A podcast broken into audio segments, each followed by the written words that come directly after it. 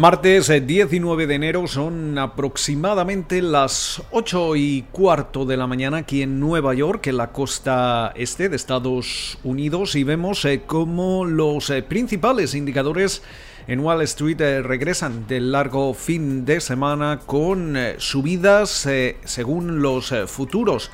El Dow Jones está sumando en estos momentos 208 puntos. Arriba el Standard Poor's 500 cerca de un 0,7%.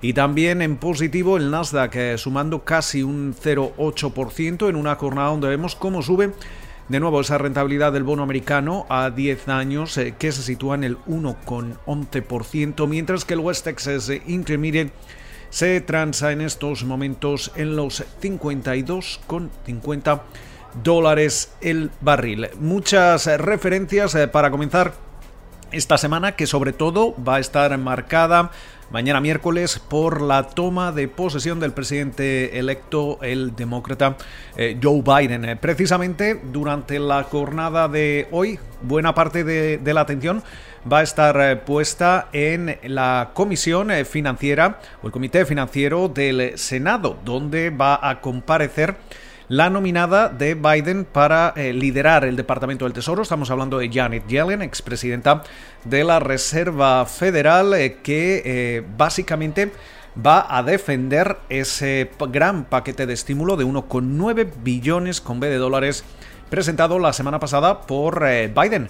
Básicamente se espera que Yellen pida a los legisladores que actúen a lo grande en un momento en el que considera que la economía todavía está languideciendo y de hecho eh, ya eh, podría también eh, decir como incluso antes de la pandemia la economía de Estados Unidos estaba experimentando una, una recuperación en, en, forma de K, que básicamente viene a representar una, una economía en la que la brecha social sigue expandiéndose y sigue haciéndose más eh, grande.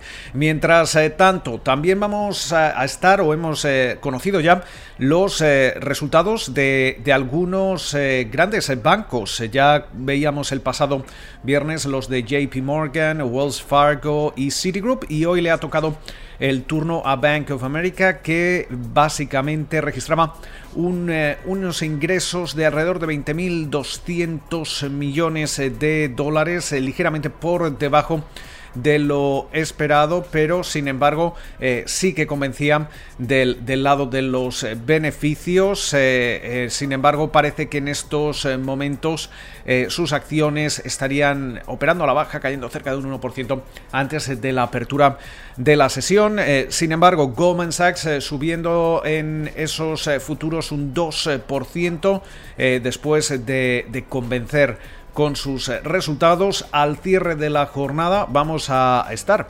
muy atentos a Netflix que presenta sus eh, cuentas en un momento en el que la competencia y esa guerra del streaming sigue creciendo eh, aquí en Estados Unidos y también en el resto del mundo. Con lo cual, vamos a tener muchas referencias eh, durante la jornada de hoy. Atentos sobre todo, como comentábamos, a la jornada de mañana miércoles, cuando vemos eh, cambio de presidencia aquí en Estados Unidos. De momento esperamos que pasen ustedes una feliz jornada de martes y como de costumbre nos volvemos a escuchar durante la mañana del miércoles.